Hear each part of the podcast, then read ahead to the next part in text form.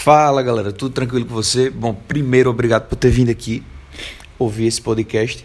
Eu garanto que vou deixar dicas bem rápidas, simples, mas que eu acredito que possam fazer uma diferença na vida de vocês. Então, o seguinte: o que é que acontece? Primeira dica que eu vou dar vai ser sobre o uso de mais, mas e i.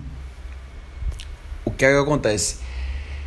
Muitas vezes, quando uma pessoa vem apresentar algo pra gente, pedindo opinião, a gente fala: Eu gostei muito disso, disso, disso, disso, mas isso daqui eu não gostei. Então, isso não é muito bom. Não vale a pena você usar essa estratégia de mas, porque simplesmente no momento que você usa o mas, você apaga tudo de bom que você acabou de falar. E muito provavelmente a outra pessoa já vai negar. Então, se sua se seu interesse é realmente fazer com que a pessoa melhore, eu sugiro que você troque esse uso de mas pelo i. Ó, oh, você fez tudo isso, eu gostei bastante, isso, isso, isso. E se você tentar fazer desse jeito, você tentar melhorar isso e essa parte, essa, mais essa outra parte aqui, na minha concepção vai ficar bem melhor. Então, show, valeu. Primeira dica bem rápida essa daí, de uso de sim, de i e mas.